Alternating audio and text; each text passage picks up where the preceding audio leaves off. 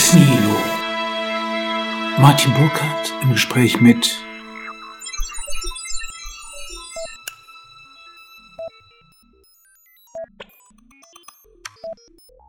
Lieber Herr Drohin, ich bin sehr neugierig auf unsere heutige Unterhaltung.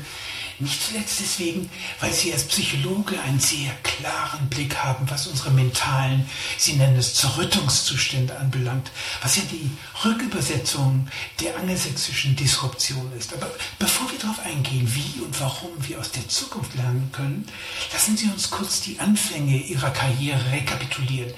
Sie haben sich mit einem Bereich beschäftigt, den es in dieser Form zuvor noch nicht gegeben hat, der Vermögensforschung. Erzählen Sie, was hat Sie dazu bewogen, Reichtum nicht als akkumuliertes oder gieriges Kapital zu betrachten, sondern als Vermögen, das heißt als Gestaltungsmacht? Äh, ich bin in einen kleinen, überschaubaren Unternehmerhaushalt hineingeboren worden, mütterlicherseits. Väterlicherseits war mein Vater Schauspielschüler bei Gustav Gründgens. Ah und hat Gedichte geschrieben. Also in mir schlägt so ein bisschen preußisches Blut durch meine Mutter, disziplinorientiert etc. Und durch meinen Vater die Schöngeisterei, in Anführungszeichen, ah, okay. ich nenne es so. Er hat aber dann, weil meine Mutter ihn ultimativ vor die Frage stellte, das sind ja Überlieferungen, ja, aber yeah. kurz gesagt, Gründgens oder ich, und äh, dann ist er auch in dieses kleine Familienunternehmen eingestiegen und ist Businessman geworden. Mit unfassbarer Leidenschaft, äh, sobald die Arbeit zu Ende war, für das Lyrische, okay. für das Theater, für das Intellektuelle. Er hat dann auch einen Selbstverlag später noch drei Bücher geschrieben, nachdem er nicht mehr gearbeitet hat. Das war seine Welt und das hat er in mich hineingelegt, äh, ohne jeden Zweifel.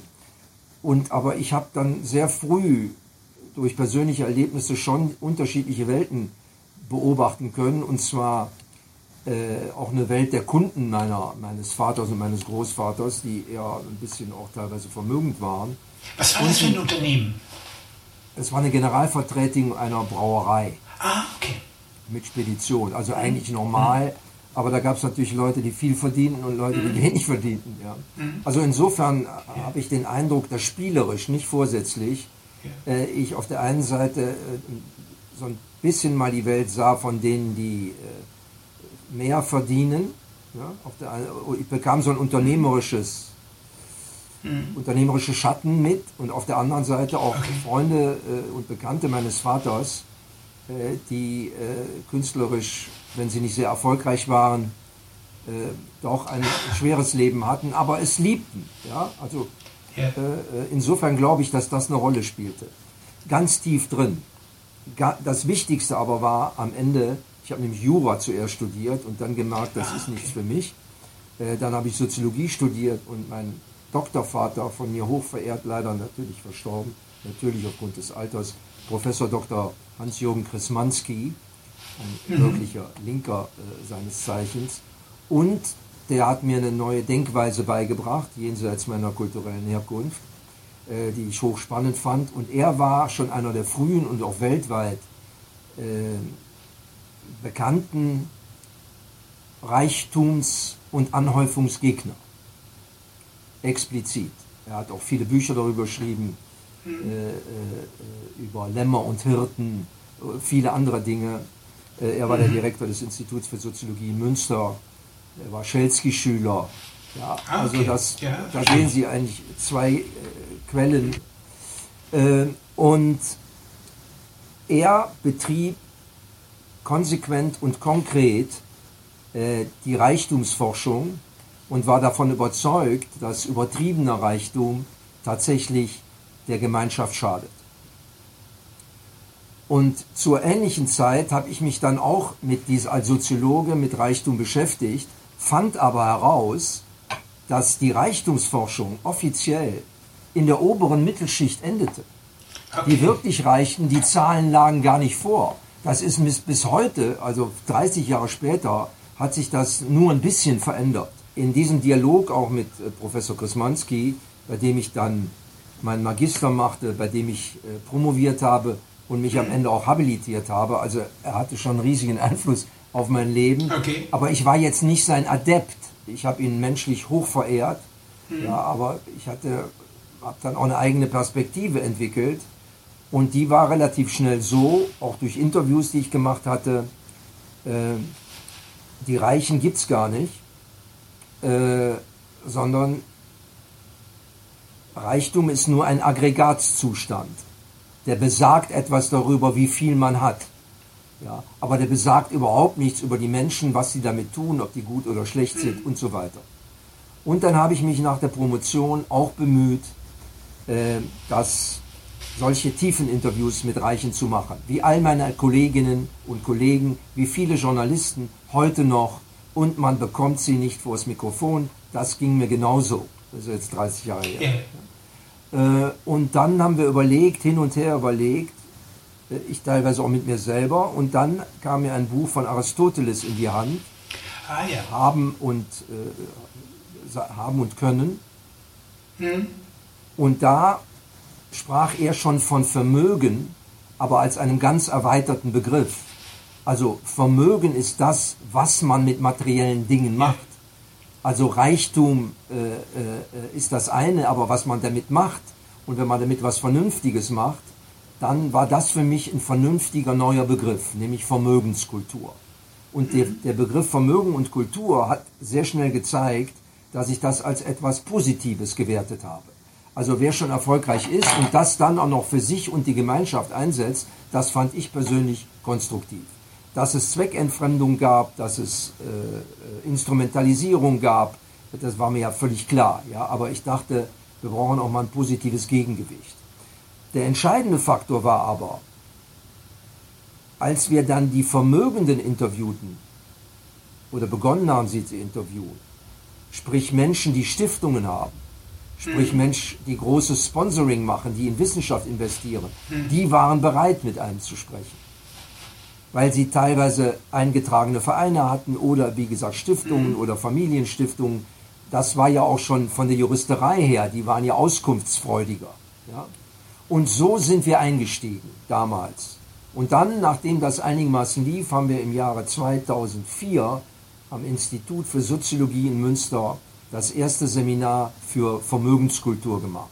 Vermögenskultur. Wie haben die Studenten reagiert? Irre.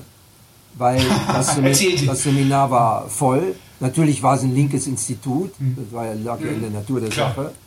Und natürlich kamen, weiß ich, bei der ersten Veranstaltung waren 80 Leute in einem Raum für 25. Ich war natürlich selber auch überrascht, damit habe ich nicht gerechnet. Aber alle erwarteten natürlich Reichenschelte. Ja. Und als sie dann merkten, äh, das ist umgekehrt, oder wir wollen mal anders drauf gucken, äh, äh, da musste ich mir überlegen, wie mache ich das? Ich kann ja jetzt kein Seminar machen wie früher. Äh, Ich trage irgendetwas vor, ja, was ich aus der Secondhand gelesen habe. Ja, das kann, ja, kann man ja gar nicht machen. Das ist ja wie ein, wie ein Ornithologe, der keine Ahnung von Vögeln hat. Ja. Nur Ja, alles aus Büchern. nicht. So, und dann habe ich angefangen, Leute, die ich irgendwie kriegen konnte, die ein bisschen Geld oder Erfolg hatten, einzuladen ins Seminar. Das war schon ein bisschen revolutionär damals. Und ich werde nie vergessen, der zweite, den ersten habe ich vergessen, äh, der zweite war ein ganz bescheidener, sehr hellhäutiger, weißer Junge aus dem, ich glaube aus dem Sauerland, zerbrechlich, der Mediziner werden wollte, aber weil beide Eltern gestorben sind, er riesige Wälder vererbt bekommen hat. Und damit was machen musste. Und wie der vor unserer Gruppe da, ja, die so ein bisschen geiermäßig guckten, ja, er dann in völliger Zurückhaltung erklärt hat, was das für, für ihn biografisch bedeutete. Er kann überhaupt nicht mehr machen, was er wollte, er muss sein Studium abbrechen, etc.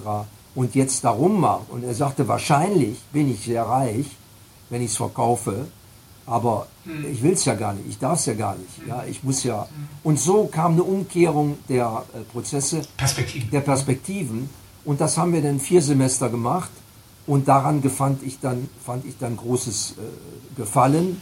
Der Dialog mit meinem Doktorvater war auch natürlich äh, befruchtend, weil Chris, wie wir ihn nannten, natürlich ein großes Herz und ein großes Bewusstsein hatte und meine Forschung gefördert hat. Obwohl sie am anderen Rande des Spektrums eigentlich ablief. Das erzähle ich so ausführlich, weil es mein kulturelles Mindset meiner Familie, der damit mhm. teilweise verbundene Konservativismus ja, und andere Seiten so geöffnet wurden.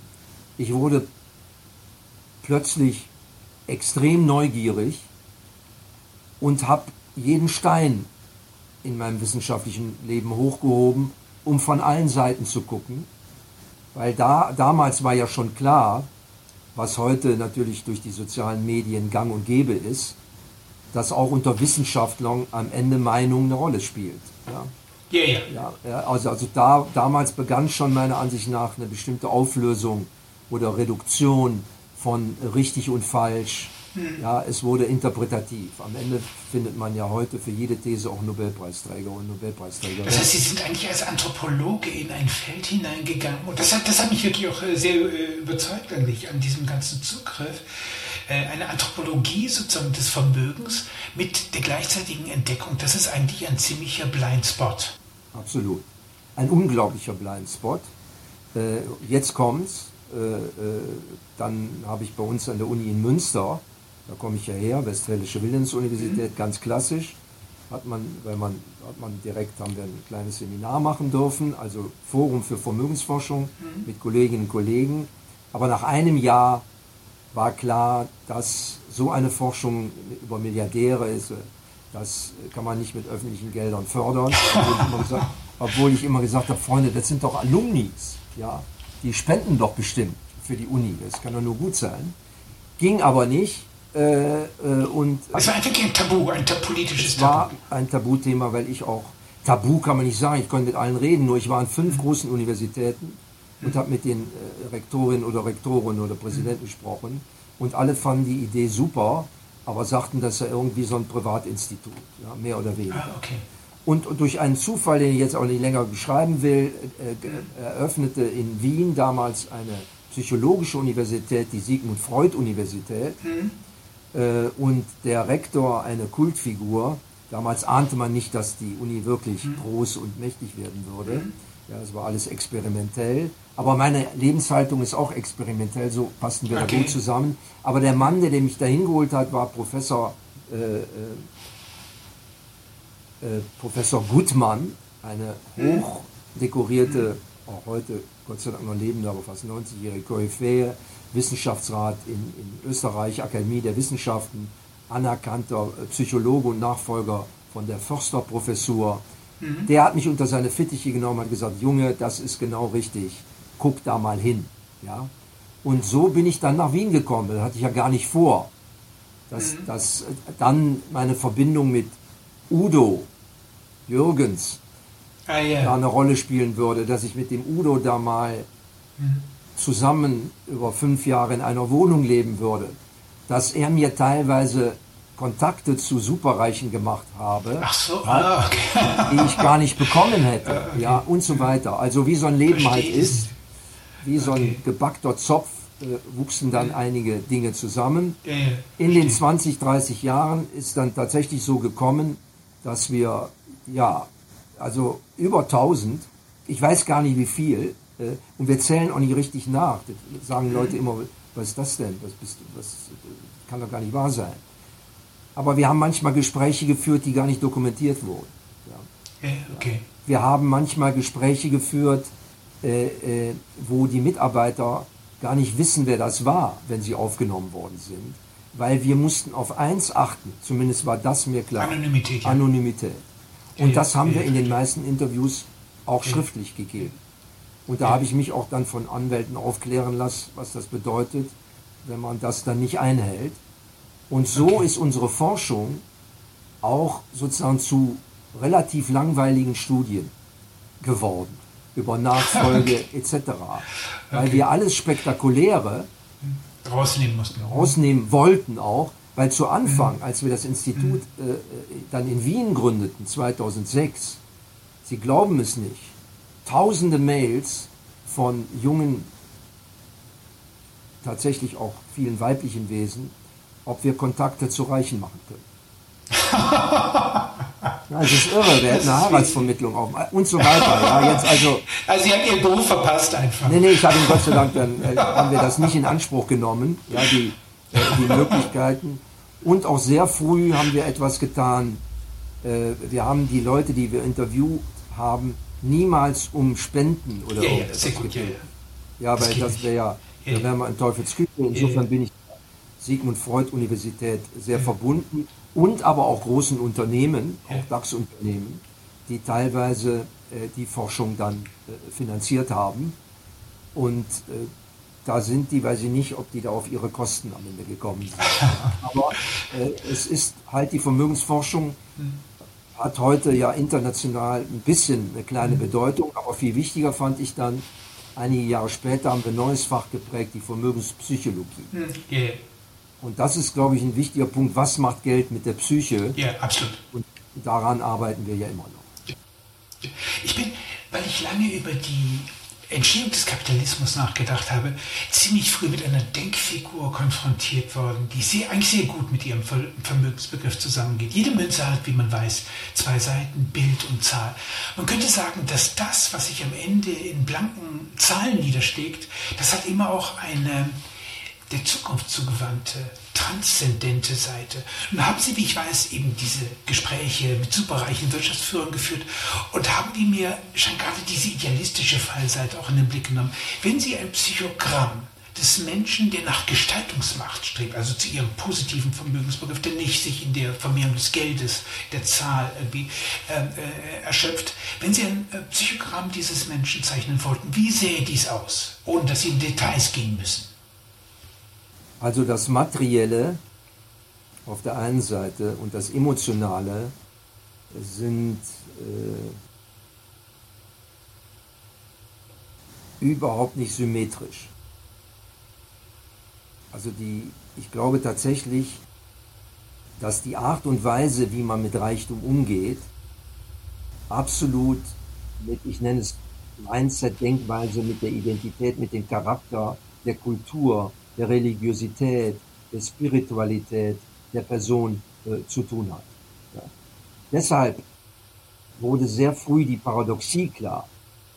Ich meine, jedes Jahr rufen mich die Medien alle an, seit 20 Jahren, wenn die Reichtumsberichte kommen, wie sind die Reichen, ja? ja wie kann man superreich werden? Ja, wenn ich es wüsste, hätte ich es gemacht, ja, ist mir aber nicht gelungen. Also so einfach geht's äh, offensichtlich nicht. Äh, derjenige, der eine materialistische Ausrichtung hat, interessiert sich ausnahmslos für Geldvermehrung. Hm. Punkt. Aber diese Geldvermehrung äh, ist in Deutschland, in einem so wohlhabenden Land, etwas völlig anderes als in China, wo man erst seit einigen Jahrzehnten Geld verdienen kann. Ja, klar. Vorher wurde man geköpft, ja, unter Mao Zedong. Ja. So, oder das heißt, dort ist Geld verdienen wirklich auch eine Wertorientierung. Ja, bei uns wird es ja immer noch ein bisschen äh, skeptisch betrachtet, ja, wenn es zu viel ist. Und so hat Verdienen im materiellen Sinne in Japan eine andere Bedeutung als in Brasilien. Klar. Und das sind Dinge, die bei der Berichterstattung äh, in den, äh, ich sag Leitmedien und natürlich in allen anderen Medien, die es ja noch äh, yellowartiger gestalten, ja, äh, ist überhaupt niemals angemessen dargestellt. Weil diese Komplexität nicht abzubilden ist.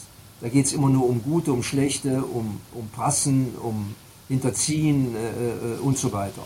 Das sind auch Facetten, ohne jeden Zweifel. Aber die Facetten sind total in der Minderheit. Ja, also da fängt es wieder an.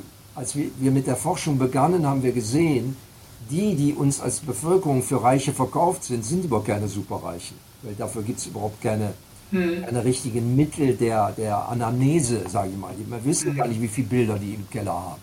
Ob die noch unter anderem äh, Häuser, Latifundien in anderen Welten haben oder unterirdisch und so weiter. Ja?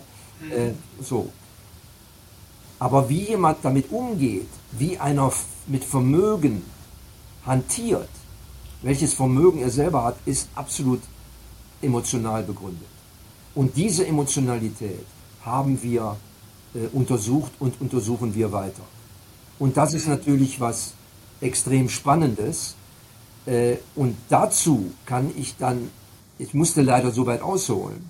Dazu kann ich denn sagen, was ist Reichen, Vermögenden mindestens gemeinsam? Ja, ich kann nicht sagen, alle Reichen haben das, dann könnte man es ja kopieren. Also ich habe bei allen, die wir kennengelernt haben, tatsächlich, der Begriff ist vielleicht schon irreführend, aber so etwas Ähnliches wie eine Obsession festgestellt. Ja, ja. Eine Faszination, ja, ein, ein Autismus mhm. für irgendetwas. Mhm. Und nicht für Geld, sage ich jetzt mal ganz klar, sondern für, weiß ich nicht, Elon Musk für das, was Elon mhm. Musk macht. Ja. Mhm. Äh, Bill Gates für das. Und da gibt es auch viele Leute, die teilweise genauso reich sind, aber die keiner kennt. Ja.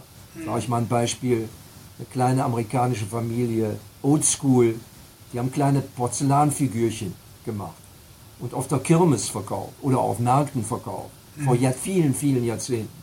Und dann ist ein großer Konzern auf die aufmerksam geworden, ja, und dann wurden die industriell produziert und in diesen Konzernen verkauft. Die ist Leute, Mattel oder was ist das? Wie bitte? Mattel oder was? Nee, nee, nee, ich möchte, kann ja, okay. darf ich nicht ah, okay. sagen, ja, aber okay. das ist es nicht. Ja. Mhm. Die sind auch gar nicht so bekannt, aber die haben einen unfassbaren Umsatz. Ja, mittlerweile sind ja die Kinder schon mhm. älter. Ja. Aber die sind Milliardäre geworden. Ja. Mhm. Völlig anderes Mindset. Ja. Und da ist mit Prassen und all so einem Kram, äh, haben die gar nicht. Könnten die auch, geht ja uns nichts an. Ja. Also es Obsession, eine unglaubliche Leidenschaft. Meistens, Leidenschaft klingt jetzt so, so wie soll ich sagen, so schön färberisch. Es hat ja immer auch mit unglaublicher Arbeit zu tun. Das muss man einfach sagen. Ich rede jetzt nicht über Erben. Ich rede nicht. Es leuchtet mir, es leuchtet mir absolut ein, eine der Dunkelzonen in der Geschichte des Kapitalismus, wenn man zum Beispiel Max Weber nimmt, müsste man sagen, und Max Weber hat es ja selber realisiert, dass eigentlich der Protestantismus überhaupt nicht der Anfang ist. Er hat gesagt, das könnte weiter zurückgehen. Wenn Sie in, in die, die, Beginn der Meritokratie, also quasi im 11., 12. Jahrhundert im Zisterzienserorden sind, dann sehen Sie Bernhard von Clairvaux, der sagt, Arbeit ist Gebet. Und dann hat sie genau dieses Moment, eigentlich diese Obsession, die eigentlich nicht mehr so in dem Diesseits verankert ist, sondern der Vorwegnahme von irgendetwas, was jenseits ist. Ähm, Absolut. Und da muss man auch anfangen. Weil dieses Vermögen oder dieser Reichtum früher war natürlich nur möglich mit ja, kirchlicher Konnotation hm. oder Zusammenhängen, Klar. mit äh, mit fürstlichen, königlichen äh, Verwandtschaftsbeziehungen, in China mit kaiserlichen ja, ja, oder mit Häuptlingen, ja, gar nicht anders denkbar. Und dann kam die erste oder die eine ganz große Welle, die bedeutendste Welle äh, der Reichtumserzeugung über die Industrialisierung. Ja. Und das war dann plötzlich mitarbeiterintensiv, mhm. Hunderttausende von Arbeitsplätzen. Dann kam die, die Eisenbahn und so weiter. Ja, dann kam Öl äh, äh etc. Und heute sind wir in der vierten oder fünften Welle. Also die vierte Welle war ja dann Internet mhm. äh, äh etc. Da war es aber schon so, dass man mit einer guten Idee nicht zwingend äh, von hochadligem Geblüt äh, oder von konzentrischen Reichtumskreisen abhängig war. Und heute ist es so, dass selbst ein kleines Mädchen oder Junge irgendwo in Afrika, was noch gar nicht studieren kann, irgendwann eine Idee hat, ja, und daraus ein riesiges Unter eine riesige Technologie entwickeln kann. Und dann, das ist schon eine Form des Demokratisierens. Ja. Das kann, ist keine Schönfärberei, das ist so. Also deshalb sage ich immer, die Technologie, wenn man sie massenkompatibel hat, wie Amazon, Google, Meta, dann sind sie natürlich, glaube ich, einflussreicher als Staaten mittlerweile. Ja, ja. Aber die Möglichkeit, da hineinzukommen, also der disruptive Aspekt, ja, da kann sich keiner sicher sein, dass er in zehn Jahren noch da ist. Nokia, alle haben das erlebt, auch Facebook. Ja, natürlich bleiben die Leute, die da arbeiten, äh, äh, reich. Ja, äh, wahrscheinlich, weil auch das ist ein Mythos, den man äh, einmal reich, immer reich gilt nicht. Ja? Einmal reich, 60 Prozent verlieren ihr Reichtum innerhalb einer Generation.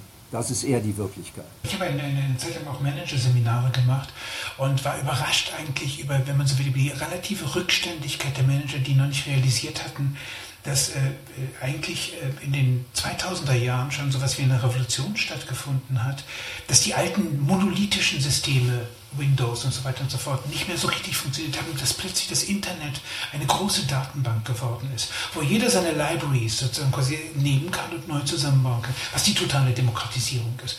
Und eigentlich eine Art von Ebenenbruch auch im Vermögensbegriff sozusagen quasi, weil plötzlich diese gespeicherte Arbeit, äh, die in Libraries, in freien Libraries, Open Source Libraries zugänglich ist, äh, Menschen Dinge ermöglicht, die bis, bis dato eigentlich unvor, unvorhersehbar waren. Sozusagen quasi. Äh, und dass jetzt eben, wenn jemand in Pakistan sitzt, in Indien, sonst wo Ort, hat kein Problem, quasi einen Anschluss an die, an die Welttechnologie zu finden.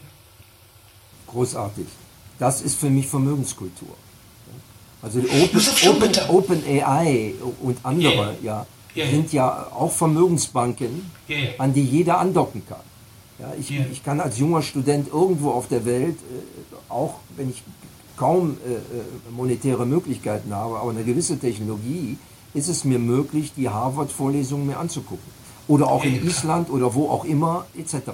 Und dieses neue Lernen ist durch die Exponentialität und durch die künstliche Intelligenz viel praxisintensiver als Wissens- und Theorieintensiv. Theorie und Wissen, also durchaus wertvolle Kulturgeschichte, kann man heute über Smartphone und andere technische Geräte äh, beziehen oder man lässt es sich von ChatGPT aufarbeiten, ja, etc. Aber wenn ich was Neues lernen will, wie ChatGPT, dann kann ich es nur, indem ich nicht 70 Bücher lese, sondern indem ich es ganz pragmatisch trainiere mhm. und machen. Ja, mhm. also Wissen, Wissen und Theorie, ein Bestandteil unserer Zivilisationsentwicklung, geht jetzt mit künstlicher Intelligenz in eine Phase des durch Praxis Aneignens ja, und der ständig, Sie sagten eben Schumpeter, der ständigen, ich würde noch nicht mal sagen Disruption, es ist ja nicht Zerstörerisches, es ist etwas Evolutionäres. Was ich die, an Schumpeters Bemerkung zum Gott des äh, Unternehmens als kreativen Zerstörer so unendlich interessant finde, dass er eigentlich damit jemanden meint, der eine Gesellschaftsgrenze, einen Denkhorizont überschreitet und damit eigentlich ein Gesellschaftsgefüge durcheinander bringt. Henry Ford hat einmal eine wunderbare Bemerkung gemacht dazu. Er hat gesagt, wenn ich die Leute gefragt hätte, was sie wollen, hätten sie gesagt, schnellere Pferde. Das macht wunderbar deutlich, dass der Unternehmer eigentlich in einer Sphäre operiert, die im Jenseits der allgemeinen Vorstellungskraft äh, liegt. Und dass eigentlich daher der Impetus des kreativen Zerstörers kommt. Das ist Überschreitung. Ja, absolut. Das ist äh, äh, großartig. Aber es zeigt, im Moment findet etwas ganz anderes statt. Ja. Auch jetzt sagt man ja, die letzten 20 Jahre hat man gesagt, wir brauchen eine bessere Steuerpolitik. Ja, wir brauchen schnellere Pferde. Wir brauchen eine bessere Bürokratie. Ja. Ja, ja. Wir brauchen eine bessere Problemlösung äh, etc das war schon der falsche Trip. Weil das System, der Systemwechsel, die Transformationsstufe nicht verwirklicht wurde. Wir laufen seit zwei, drei Jahrzehnten unseren eigenen Möglichkeiten hinterher und haben uns rückwärts im Rückspiegel weiterhin auf die Perfektion äh, konzentriert, die natürlich ein Auslaufmodell ist, wenn sich Dinge dauernd rasend schnell verändern. Aber auch das ist uns schon vor vielen Jahren ganz deutlich ins Buch geschrieben worden, von vielen Leuten, aber auch, man zitiert ihn ja doch immer wieder gerne, Albert Einstein, der gesagt hat, das Bewusstsein, mit dem man ein Problem erzeugt, kann nicht yeah. das Bewusstsein sein, mit dem man es löst. Absolut. Und dann eben hatten Sie auch von Hierarchie gesprochen, als Selbstverteidigungsmodell auch durchaus einer konservativen kapitalistischen Welt. Ja, das löst sich auf immer mehr. Wir haben Studien gemacht mit unserem Institut für Zukunftspsychologie und Zukunfts, äh, äh, Zukunftsmanagement. Das ist ja noch ein anderes Institut, mhm. jetzt seit 2015 mein Hauptarbeitsaspekt, wo wir die Auswirkungen, die psychologischen Auswirkungen der Digitalisierung der künstlichen Intelligenz und des Metaversums analysieren. In 2018 haben wir eine Studie gemacht über die Veränderungsfähigkeit der Deutschen. Und da haben wir eindeutig festgestellt, in den letzten Jahrzehnten haben wir fast eine kulturelle DNA, ein, äh, ein kulturelles Mindset erarbeitet, mit der Kriegsschuld und all den Dingen im Rücken, äh, was Planbarkeit, Sicherheit, Vorhersehbarkeit als die obersten Werte der Existenz Ja, ja. und Ja. auch eine gewisse Form der Perfektion. Dann haben wir ja traumhaft gemacht ja, und sind ganz weit nach oben gekommen. Ja. Und das wird aber durch künstliche Intelligenz etc. alles konterkariert. Das kann man nicht mehr halten. Das heißt, im Grunde, wenn ich es abkürze, müssen wir jetzt unser Mindset dahingehend ändern, dass wir eine Souveränität der Unsicherheit entwickeln. Ja. Dass wir überhaupt nicht aus, der, aus den Schuhen kippen, wenn wir Ja, ja, austreten ja. und alles ist anders. Weil das steht uns bevor. Aber wie erklären Sie, Sie sind ja Psychologe, wie erklären Sie, ich würde, ich würde sogar, so weit gehen sagen, dass wir eigentlich seit drei Dekaden so etwas wie einen tiefen Dornröschenschlaf haben, äh, der so weit geht, dass am Ende eigentlich immer sozusagen quasi Wörter emittiert werden, der Nennwert in einem maximalen äh, Widerstand zum Materialwert steht. Man spricht von einer Bildungsexzellenz oder von einer Bildungsrepublik Deutschland. Man weiß eigentlich in Wahrheit, dass das reine Gegenteil wird damit maskiert. Wie erklären Sie den Tiefschlaf, diese, diese, diese Fixierung auf Sicherheit, wo man doch weiß seit den späten 80er Jahren oder hätte wissen können, äh, wir geraten in ein vollkommen neues Feld, ein kulturell neues Feld hinein. Und vielleicht müsste man, und der Digital Native ist ja ein Ausdruck dieses neuen Geisteskontinents, vielleicht müsste man lernen, diesen neuen Kontinent neu zu bereisen mit neuen Institutionen. zu bilden. Warum haben wir das nicht gemacht? Absolut. Es gilt für Universitäten, es gilt für Schulen. Ja. Corona hat ja darauf hingewiesen, dass wir sozusagen mit einem unlauteren Verkehrsmittel in einer viel zu schnellen. Welt reisen, Ja, ja. obwohl wir die Dinge schon erfunden haben, um es erfolgreich zu machen. Also die menschliche Intelligenz steht hier nicht zur Kritik. Die haben wir, sie ist nur nicht verallgemeinert worden. Sie ist noch nicht zugänglich äh, äh, durch äh, Bildung. Aber es hat meiner Ansicht nach mehrere Aspekte.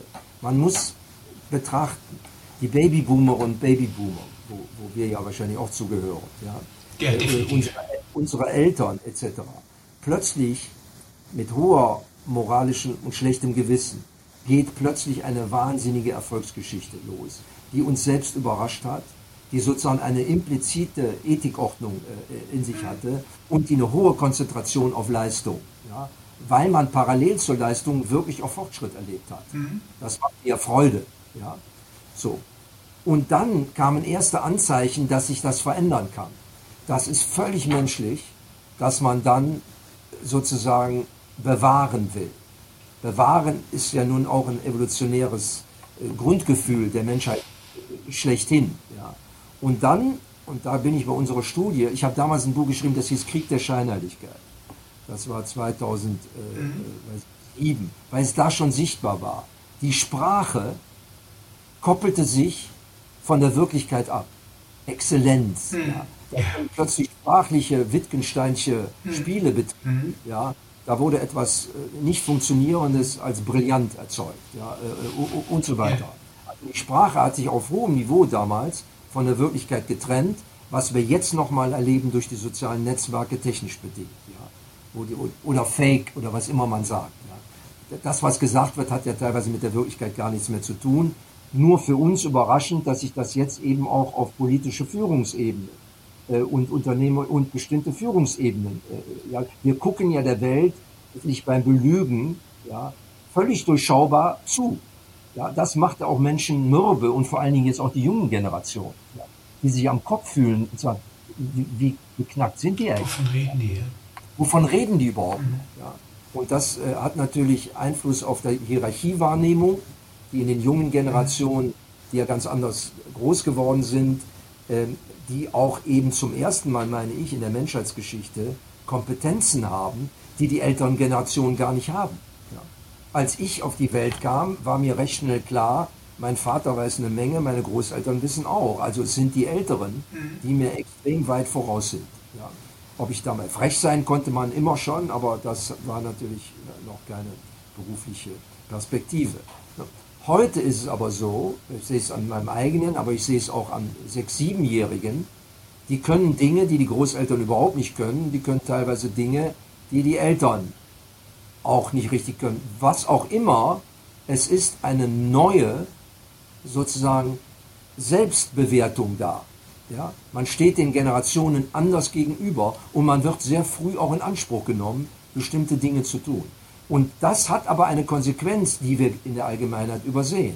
Es verändert die neuronale Struktur unseres Gehirns. Wenn ich fünf Jahre lang dauernd mit Smartphones mit dies, in diesen Welten, dauernd in spielerischen Welten, Ich komme eines Abends Weihnachten vor zwei Jahren äh, in das Zimmer meines Sohnes äh, zur Corona-Zeit. Da spielt er mit jungen anderen äh, Jugendlichen aus, aus, aller, aus, aus sieben, acht Ländern und gucken gemeinsam Feuerzangenbowle. Und der übersetzt das. Da habe ich bald einen Rohrkripp, also da ist mir bald jetzt eine Science Fiction, ja. ja. Wie, wie kann das sein, dass das so neu vermengt wird? Ja? ich bin ja ein bisschen, ich bin in dieser Hinsicht ein bisschen ein generationsspezifischer Outlier, weil mein Sohn hat mich, äh, äh, der, der, mit dem ich viel Zeit verbracht habe, der hat mich genötigt, ganz früh jedes Computerspiel mitzuspielen. Schon. Ich bin in den, in den 80er Jahren tief in, äh, im Tonstudio gewesen. Insofern, also mein Blick auf diese Welt ist schon auch, äh, sagen wir mal, die Verwunderung, ähm, dass eine ganze Kultur sich an dem Betriebssystem, ich würde sogar sagen an dem Alphabet, sozusagen, das ihr, das ihr Wohlergehen äh, erhält, letztlich dass sie daran vorbeigeht. Ja? Und an dieser Stelle würde ich sogar, und ich glaube, das ist ein Punkt, da würden Sie wahrscheinlich absolut mitgehen, äh, diese individualpsychologische Fallseite ist es ja nicht. Wenn wir beispielsweise die Geschichte der Digitalisierung nehmen, über die ich lang geschrieben habe, dann können wir sagen, dass der Computer wie die Kathedralen des Mittelalters eigentlich ein Gemeinschaftsunternehmen ist. Ein Psychotop habe ich das genannt. Ja? Äh, ich würde sogar sagen, dass große Teile dieser Unternehmung mit dem Unbewussten, einem geteilten Faszinosum zu tun haben. Wenn Sie so wollen, da haben Sie den Mad Scientist Scientist, der rennt einer Idee hinterher, äh, ohne eigentlich zu wissen, warum. Das sieht man in der Geschichte der Digitalisierung absolut. Aber am Ende steht da eine neue Kathedrale, ein neues Gesellschaftsparadigma. Und ist dieses kollektive, ist dieses kollektive Unbewusste nicht eigentlich das, worüber man sich irgendwie, mit, mit dem man sich auseinandersetzen muss und mit dem Sie sich als, als Vermögenspsychologe eigentlich die ganze Zeit auseinandergesetzt haben? Wirklich brillant zwei Antwortstränge. Einmal ist die Erforschung dieses Unbewussten, individuell und kollektiv, genau das, was wir versuchen mit der Zukunftspsychologie und einer neuen Interviewtechnik, die wir Zukunftsnavigation nennen, versuchen zu erreichen, gehe ich gleich darauf ein. Das andere ist, ob Leonardo da Vinci, wer auch immer, selbst Kant, also sozusagen Transzendenz, Sprungmeister, immer Experimentatoren waren, immer ins Nichts geforscht haben ja, und überhaupt nicht ut utilitaristisch unterwegs mhm. waren. Das heißt, ihre Bezugsquelle psychologisch war und ist die Fantasie. Die größte Quelle mhm. des menschlichen Seins, die auch jedem offen steht. Ja. Und all diese Dinge, auch die Anfänge bei Musk etc., bei vielen sagt man ja, unfassbar geht doch gar nicht, ja. Aber was für ein Mut oder was für eine Leichtsinnigkeit, ja, oder was für eine Angst, was auch immer. Es ist die Quelle und Fantasie ist das, was auch bislang digital und mit künstlicher Intelligenz noch nicht wiederhergestellt werden kann. Klar. Wer weiß, wie lange das Klar. dauert, ich, vielleicht wird es nie der Fall sein. Also sage ich, Fantasie ist das letzte Refugium unserer Privatsphäre. Und was wir im Kopf fühlen und denken, ist auch noch nicht digitalisierbar, weil Big Data heißt, es muss irgendein Nachweis eines, eines Datenstamms vorliegen, Klar. selbst wenn man irgendwann Gedanken lesen kann. Ja, das, das dauert ist die Vergangenheit, in die wir hineinschauen. Absolut, ja. Und mhm. die, die Sie eben beschrieben haben, gucken immer in die Zukunft. Mhm. Deshalb ist die Science-Fiction-Literatur ja auch eine präzise Wissenschaft, in der Vorhersage. Ob das wirklich kommt oder nicht, spielt überhaupt keine Rolle.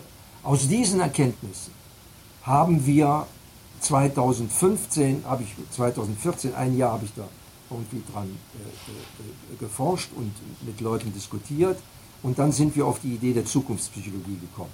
Und zwar klar, der Begriff ist ein bisschen, äh, weiß ich nicht, ein bisschen marktschreierisch oder marketingmäßig, mir war auch klar, ich habe es ja selbst an meiner Uni erlebt, ja, die Psychotherapeuten, Psychologen haben gesagt, was soll das denn wieder für ein Marketing-Gag sein, ja, der da abläuft.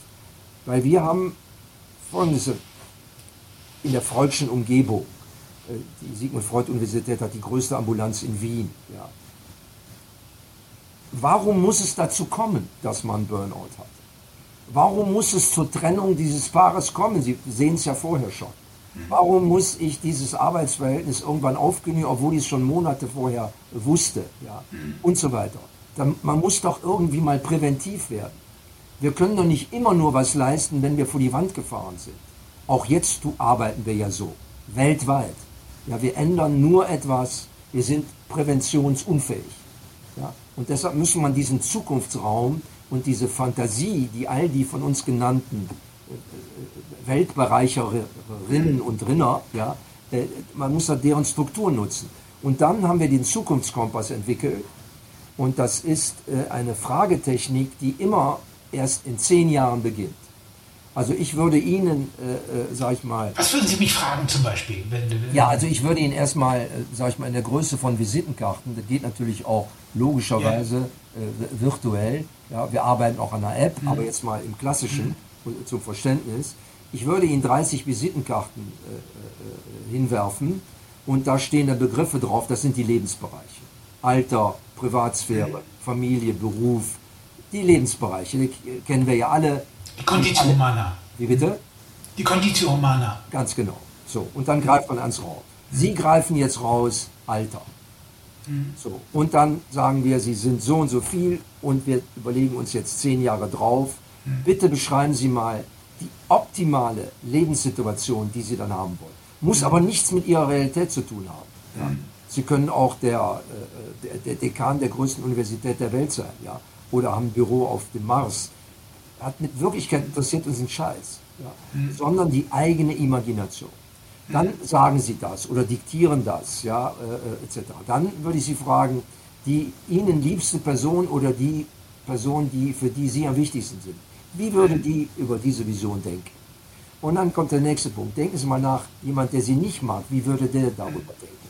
Und dann wir sagen so, jetzt ist der Tod, steht bevor, wie ist rückwirkend jetzt von dort aus sozusagen die Wertung des eigenen Alters und ja. so weiter und so fort. Das heißt, wir gehen alle Lebensbereiche, die Sie auswählen, von ganz verschiedenen Seiten durch und so, steht, und so entsteht, ich sage es mal ein bisschen blumig, ein, ein, ein Ich-Strauß von Alternativen. Diese Alternativen ist aber jetzt kein Gesellschaftsspiel, was die Ravensburger umsetzen können oder äh, Start-ups, sondern ist das Training neuronaler Möglichkeit. Weil wenn der Mensch irgendetwas gedacht hat, reagiert der, wenn es nochmal auftaucht, anders. Das heißt, wir haben mit Paaren gesprochen, die keine Kinder kriegen und haben alternative Welten aufgebaut, damit sich neuronale Strukturen bilden, um damit Leid, weniger Leid zu empfinden, darüber nachzudenken und so weiter. Und das funktioniert. Wir haben es jetzt über 12.000 Mal gemacht. Ja? Mhm. Und wir sind ja Gott sei Dank in der Position, da mal ein Kreuzzeichen, dass wir es noch nicht kommerzialisieren müssen. Ja? Mhm. Deshalb haben wir auch jetzt keine großen Firmen angerufen mhm. und gesagt, weil dann wäre es ja direkt weg. Ja? Äh, wir nutzen es einfach jetzt äh, wissenschaftlich, im Moment genutzen wir es sogar konkret für die Gesundheitsfachberufe. Also bewusst down to earth. Weil wir haben erkannt, oder ich bin der Meinung, dass diese Berufe äh, die Pflegerin, der Pfleger, die Hebamme, äh, die Physiotherapeuten, die Altenheimbetreiberinnen und Betreiber, die äh, Sanitär, in einer demografischen Gesellschaft system- und demokratierelevant sind und sie werden politisch von den Obrigkeiten völlig ignoriert, nur in Anspruch genommen in Notfall. Immer wieder das alte Mindset. Wir handeln nicht präventiv, sondern wir handeln dann, wenn es nicht anders geht. Und das ist im Grunde der Versuch der Vermögens, der, der Zukunftspsychologie, äh, Antizipation, Imagination zu trainieren, damit de facto das Hirn zu trainieren, um große psychische Dilemmata im Grunde zu verhindern. Vollkommen, das leuchtet mir vollkommen ein.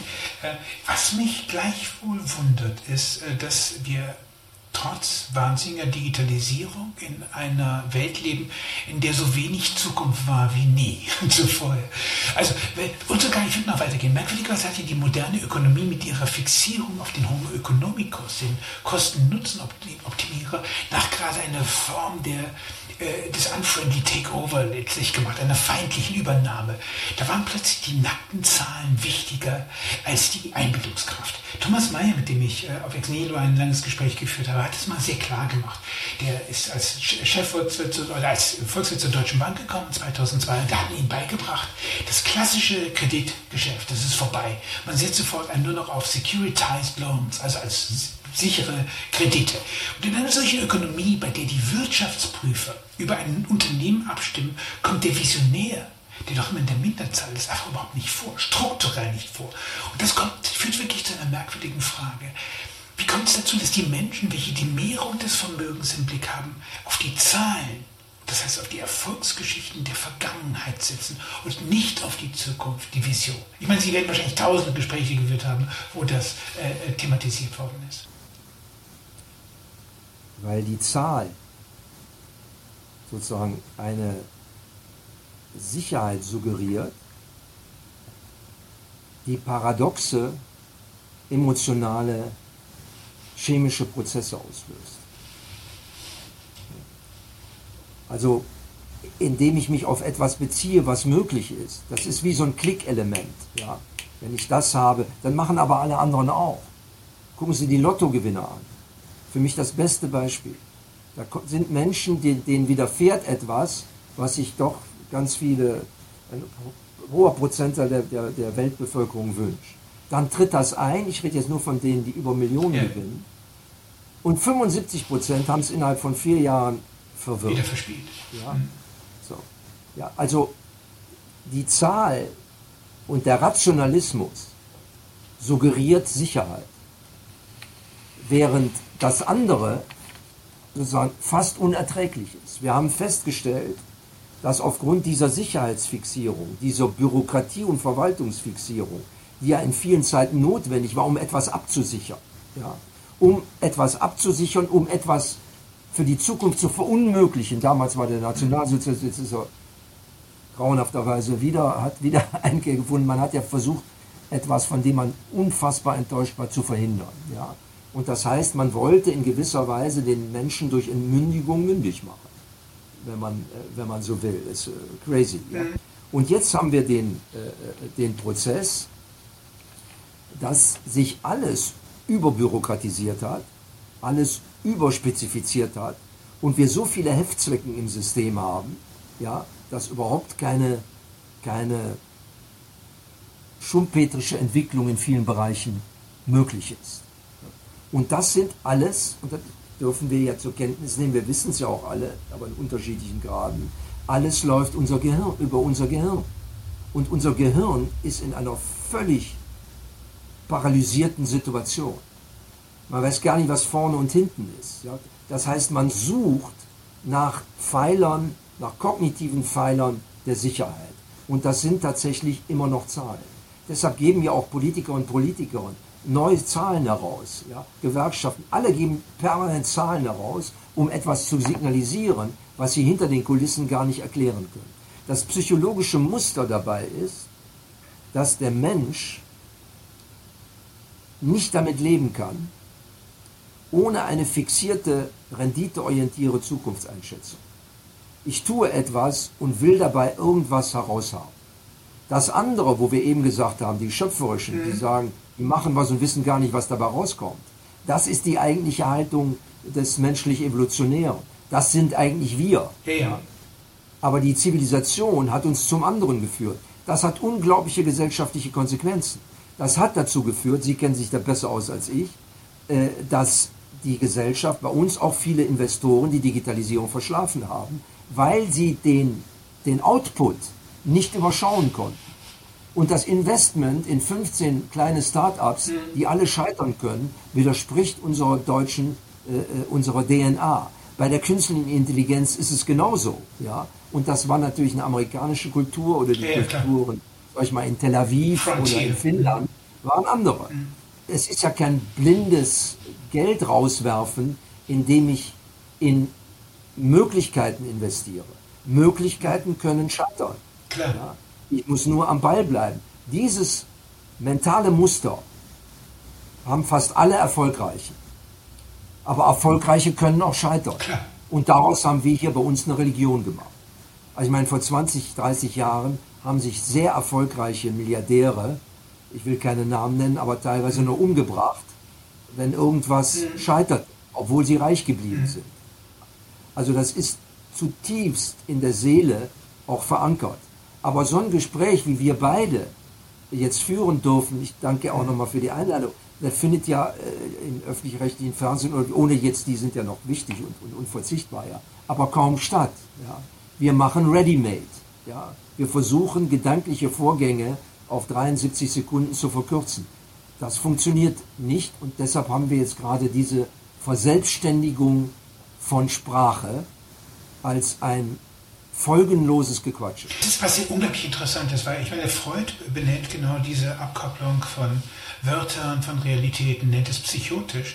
Es gibt sogar noch ein fast aus der Psychoanalyse ein fast noch interessanteres Konzept. Das hat C.G. Jung aus der sicheren Schweiz Deutschland beobachtend entwickelt.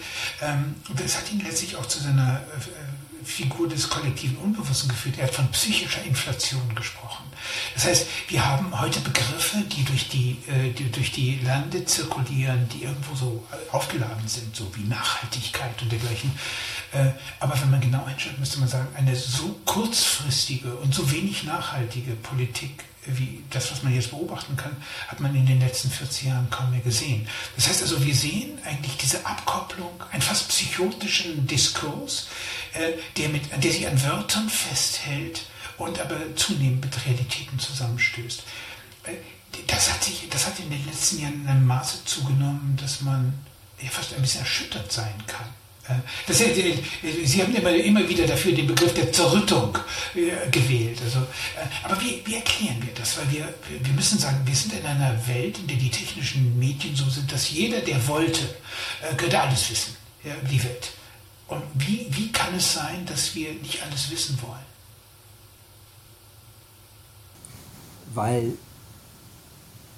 umfängliches, holistisches Wissen natürlich wieder zu einer Objektivität und zu klaren Sachverhalten führt.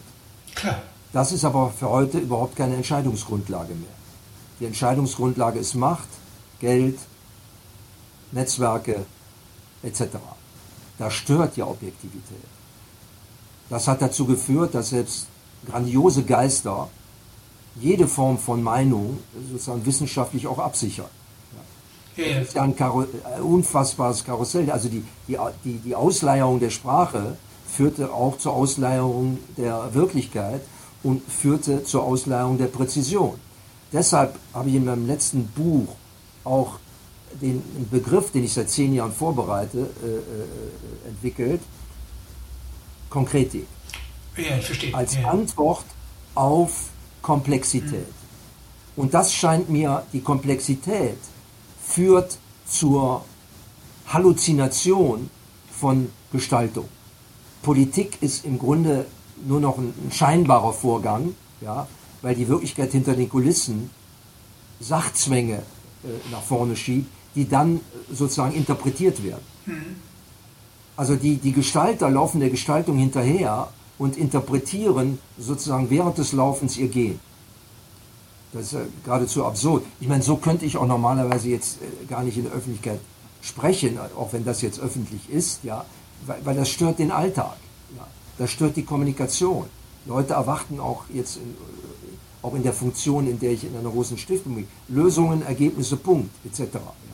Also die, die, die, Zustandsbeschreibung, auf die muss man ja eigentlich verzichten, äh, zumal es dafür auch kaum noch Inseln gibt. Ich meine, Sie sind Inselbesitzer ja. einer grandiosen Möglichkeit, darüber zu reden. Ja. Und da gibt es natürlich weltweit auch noch einige, ja. aber die Komplexität führt dazu, dass man ein hohes Maß an Überschaubarkeit braucht und das ist natürlich durch sprachlich, sprachliche Rigorosität, die man Fake nennen kann oder wie auch immer, ja, und durch wissenschaftliche Beliebigkeit, weil ich kann alles zitieren, ich finde für alles eine Studie, ja, dadurch bleibt nach hinten alles im Fluss, aber es gibt immer mehr Probleme und immer weniger Lösungen. Und genau da befinden wir uns. Allerdings ist meiner Ansicht nach, na, wir hatten es schon mal kurz erwähnt zu Anfang, durch die künstliche Intelligenz die Rückkehr zur Objektivität und Sachlichkeit exponentiell gewährleistet. Ja, ich habe immer ein Beispiel, an dem man es, glaube ich, ganz gut klar machen kann. äh, wir haben diese große Diskussion in Deutschland äh, in Bezug auf die Anzahl von Krankenhaus- und Universitätskliniken, äh, die zu viel sind so, und ja. so weiter. Ja, so. Eine künstliche Intelligenz, die die Daten all ihrer. Leute kennt, auch Gesundheitsdaten, ist in der Lage, wahrscheinlich innerhalb von ein paar Stunden, ja, eine Map, eine Landkarte für Deutschland zu machen, wo Krankenhäuser stehen müssen, mit welchen Fakultäten und wo Universitätskliniken stehen müssen, weil wir selbst wissen, wie alt die Leute sind, wie deren körperlicher Zustand ist. Also können wir auch sagen, da hinten bei Gütersloh, da, äh, so, da fehlt was etc. Und wir können eingeben in die künstliche Intelligenz, bitte, jeder Bürger bei uns sollte nicht weiter als zwölf Kilometer äh, zum Krankenhaus haben. Das können wir für Klar. Windräder machen, das können wir für unsere Verkehrssysteme machen. Und wenn ich dann die politischen Repräsentationen höre, ja, oder eine Geschichte wie die Maut, dann muss ich wirklich sagen, das ist eine Unzucht mit abhängig. Was ist da los? Ja, das ist ja, äh, nur man darf es gar nicht laut sagen, ohne sich selber äh, zu desavouieren. Das ist ja auch normal, äh, sozusagen. Mich hat, was Sie Konkretik nennen, also die konkret, die Ethik des Machens, sozusagen, die Ethik, die aus dem Machen, aus dem Tun sozusagen quasi herauskommt, äh, da gibt es ja schon auch in der Welt der Software seit fast 30 Jahren Entwicklungen, die einen tiefen Paradigmenwechsel beschreiben und die auch zeigen, dass dieser neue Paradigmenwechsel eine Effizienz Explosion förmlich zur Folge. Wir haben auf äh, Ex ein Gespräch mit Jeff Sutherland gehabt. Das ist einer dieser, dieser äh, äh, Godfather der äh, Agile oder Scrum Development, des agilen, der agilen Entwicklung. Agile Entwicklung könnte man in Kurzform so fassen, ich würde es ganz brutal sagen, das ist das Ende des Renaissance Virtuoso. Das ist der Beginn einer Gruppe, wo Menschen eigentlich in der Umarmung des Scheiterns, in der Kultur des Scheiterns, äh, kleine iterative Schritte machen, wo sie äh, sozusagen quasi beginnen, sich in kleinen Vereinsgruppen sozusagen konkretisch in ihrer Vorstellung äh, in Verbindlichkeiten, in Gruppenverbindlichkeiten hineinzubewegen, die dann das, das äh, Produkt sehr viel effizienter machen. Der, der Witz bei diesem ganzen Kram mittlerweile in das, im Software Development ist das so fast ein obligates äh, äh, Vorgehen geworden. Äh, aber die, der Rest der Welt nimmt es nicht zur Kenntnis. Also diese Softwarewelt, wenn man so will, dort, wo sie erfolgreich ist, hat den Virtuosen der Renaissance hinter sich gelassen und ist in die Virtualität übergegangen. Das ist eigentlich das, was Sie meinen, so quasi mit, wir müssen eigentlich das Wissen vergessen, müssen eigentlich in das Remixing irgendwie hineingehen, äh, dass man in der Virtualität erfolgreich ist. Man könnte sagen, dass das vielleicht das narzisstische, dass wir sowas wie ein narzisstisches Problem haben, dass die digitale Welt uns konfrontiert mit einer tiefen narzisstischen Demütigung. Der Profi, der Spezialist, den, den gibt es nicht mehr. Und den sollten wir lieber abschaffen, als, äh, als ihn sozusagen quasi über Fälschung oder über psychische Inflation äh, aufrecht äh, zu erhalten. Sensationell. Wir sind emotional so armselig, dass wir unsere eigene Schöpfung als Konkurrenz erkennen. Ja, ja. Das ist äh, am Ende äh, das Lied, was hier gesungen wird. Und natürlich äh, ist das Scheitern das neue Lernen. Yeah. Ja. Auch das ist in der, wir haben ja businessmäßig, die Agilitätskultur ist ausgerufen, aber die wird ja auch unterschiedlich mhm. sozusagen interpretiert immer wieder. Ja, und viele Dinge, die überhaupt nicht agil sind, werden agil genannt. Äh, agil ist ja nichts, ganz klar eine Fehlerkultur.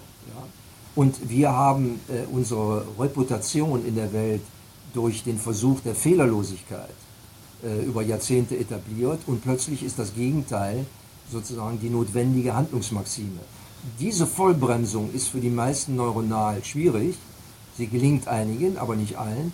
Aber der Transmissionsriemen, um das für eine Bevölkerung zu, zu trainieren, ist die Bildung mhm. und das Bildungssystem. Und unser Bildungssystem ist in weiten Teilen Mittelalter. Ja, ja.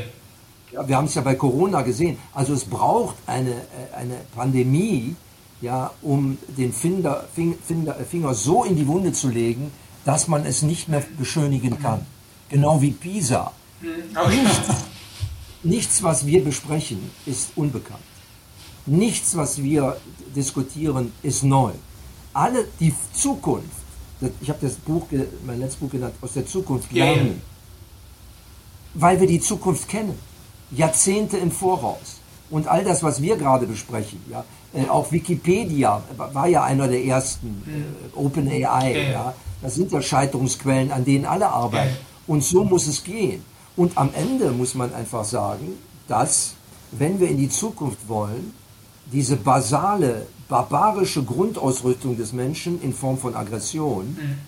einfach, wenn wir die weiter beibehalten, dann wird es bald so wie an ganz vielen Plätzen. Das wird uns ja immer deutlicher. Ja. Das ist Rückfall in die Vorzivilisation. Ja, ich habe als junger Autor äh, ich sehr intensiv im Tonstudio gearbeitet und war umgeben von avancierter, das war schon Ende der 80er Jahre, avancierter Technologie und habe dann eine sehr einfache Frage gestellt. Ich habe gesehen, so quasi, dass in meiner Lebenszeit plötzlich eine neue universale Maschine kommt. Steve Jobs hat das einmal wunderbarerweise gesagt. Er hat gesagt, der Computer ist die Lösung, was wir brauchen, ist das Problem. Und ich dachte, okay, das ist genau eigentlich Ihre Zukunftsvorstellung. So quasi. Das heißt, wir wissen eigentlich schon das Alphabet, mit dem wir sozusagen unsere Probleme lösen können, können damit so quasi in die Zukunft künftige Fragen stellen.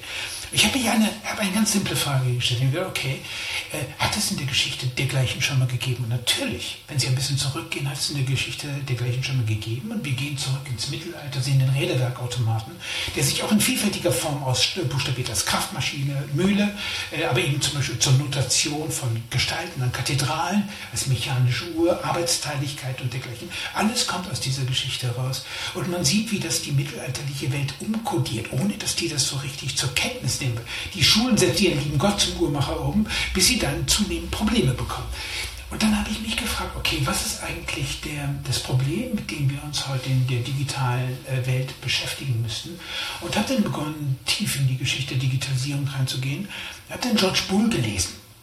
Und der hat in seinen Laws of Thought eigentlich unser, wenn man so will, mentales Problem, Problem unglaublich gut beschrieben. So quasi. Und er hat das mit beiden Zahlen 0 und der 1 klar äh, gemacht. Also eine 0 kann ich mit sich selbst multiplizieren, bleibt immer 0. 1 bleibt äh, mit sich selbst multipliziert immer 1. Wir formalisieren das und kommen auf x ist gleich x hoch n. Wenn wir das auf die Industrie beziehen, sagt dies, dass die Produktion eines zusätzlichen Gutes keinen wirklichen Mehrwert mehr darstellt, dass der Mehrwert vielmehr in einem Upgrade, einer intelligenteren Nutzung eines Gegebenen besteht. Ist es nicht das, was Sie meinen, wenn Sie davon sprechen, dass wir die Zukunft als Maßstab für unser Handeln nehmen müssen, dass wir intelligenter, fantasievoller, künftiger werden? Wenn wir nicht zurückkehren zu einer Welt, in der die Vorstellung und die Sprache ineinanderfallen, die, wird die Zukunft nichts anderes sein als tatsächlich ein Würfelspiel, was mit den Machtverhältnissen äh, zu tun hat. Dabei ist Zukunft meiner Ansicht nach, und jetzt sind ja viel klügere, sind offensichtlich auch der Ansicht schon viel länger, dass die Zukunft genau das fast mathematische Ergebnis unseres Handelns ist. Wir können ja nicht sagen, die Zukunft, äh, die, die, die, die wollen wir gar nicht. Die, die, ist ja von uns gemacht. Und was wir gerade erleben, haben wir gemacht. Und wir können, wir haben nur verpasst, an einer bestimmten Stelle des Aufstiegs schon präventiv die Folgen abzuschätzen und verhandeln uns und verhalten uns trotzdem weiter unverantwortlich, ja, und warten jetzt, da wir die Schubumkehr nicht hinbekommen, bis es so schlimm wird, ja, dass wir dann auch endlich anders handeln können. Wir können es aber runterbrechen auf jedes private Leben.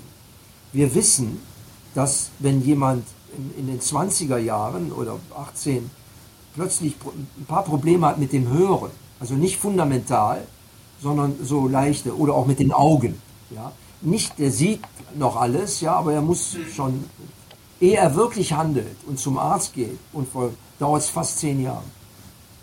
Das heißt, unsere innere Problem, Problemlösungskonsequenz hat überhaupt nicht die gleiche energetische Grundierung wie unsere Verdrängungs- ja, ja.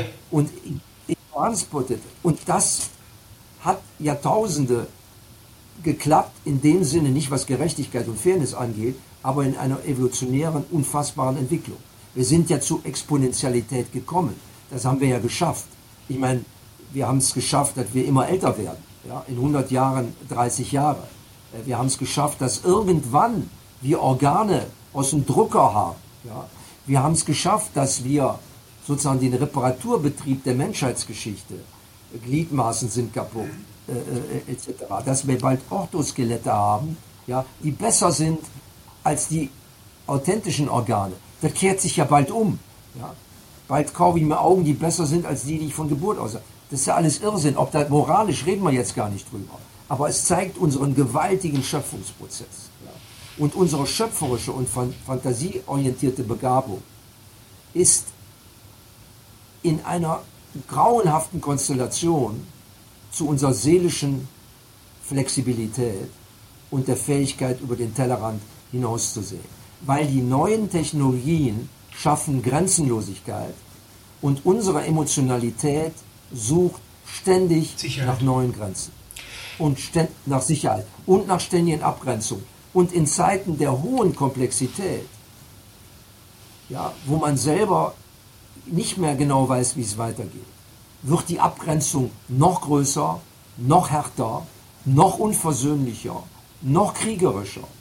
Und wenn ich einmal etwas gesetzlich nicht mehr gut zu machendes getan habe, bin ich im anderen Lager. Ja, das darf man nicht vergessen. Und insofern ist für mich der Zustand der Welt, in der wir uns gerade befinden, glaube ich, die einzige Normalität, die wir gerade erleben, ist diese Transformationslogik des Paradoxen.